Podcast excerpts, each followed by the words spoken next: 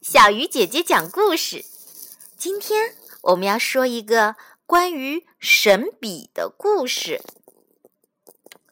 话说有个老爷爷给一个小朋友一支铅笔，当然这不是一支普通的铅笔，而是一支神笔。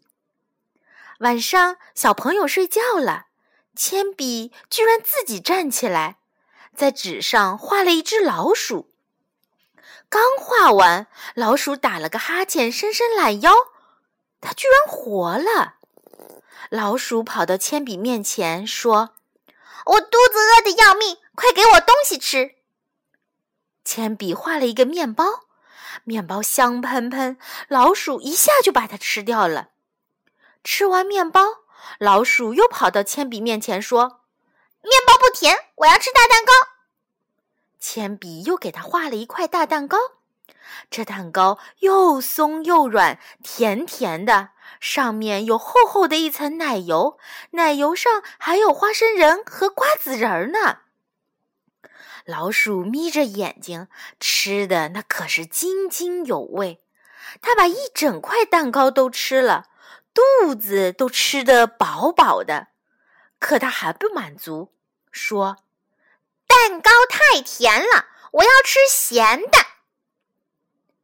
于是铅笔又画了一根香肠，老鼠又把香肠全吃光了。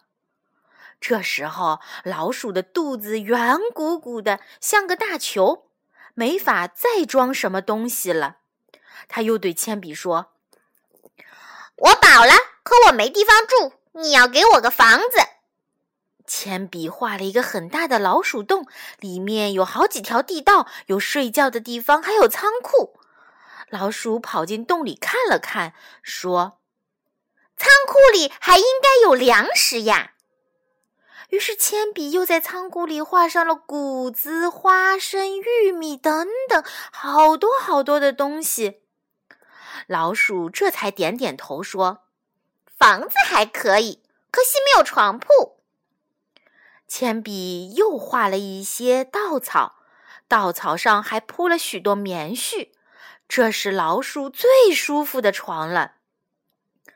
老鼠跳到床上，打了几个滚儿，满意的说：“还不错，还不错。”接着，他跑过来，对着铅笔就狠狠的咬。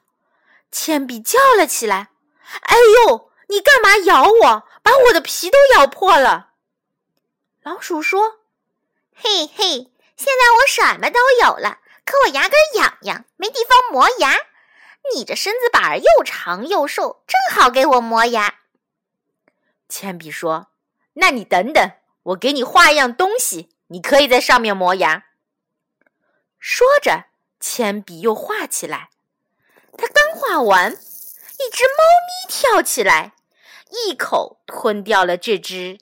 贪心的老鼠。好了，小鱼姐姐讲故事，今天就到这里了。小朋友，我们明天再见。